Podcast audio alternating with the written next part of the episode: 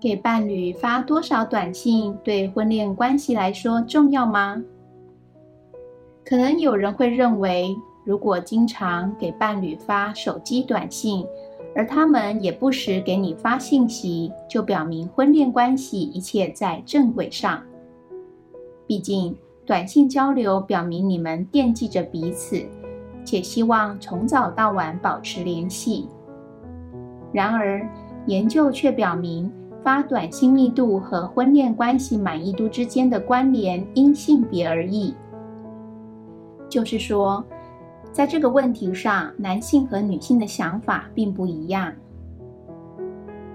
美国生活指南网站刊文介绍了《夫妻与关系治疗期刊》发表的一项研究，研究者调查了有稳定婚恋关系的两百七十六名。十八至二十五岁的成年人，询问他们给另一半发短信的频率以及关系的满意度。其中一半受调者已订婚或结婚。调查中也有一些试探性的问题，如他们有多少次、多大程度上想过要与另一半分手，即便另一半很关心、在意他们。研究显示，男性和女性有一个共同点，在表达爱恋时都更喜欢传短信。在其他方面，则存在明显的性别差异。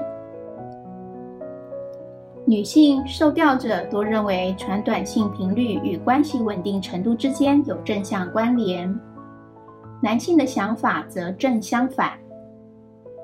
多认为短信数量和关系稳定之间是负相关。非但如此，调查显示，男性参与者给另一半发的短信越多，对双方的关系就越不满意。研究还发现，女性比男性更喜欢通过短信开始敏感、艰难的对谈。不过，将短信作为解决冲突手段的受调者。往往对婚恋关系不那么满意。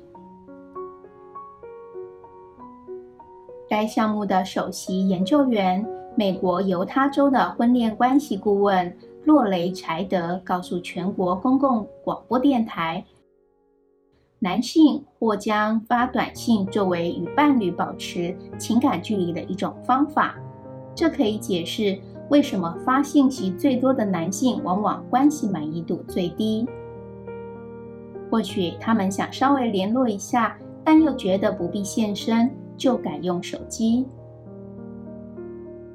柴德建议，虽然没有必要完全停止给伴侣发短信，但棘手的对谈应留到面对面，而不是用长信息交流。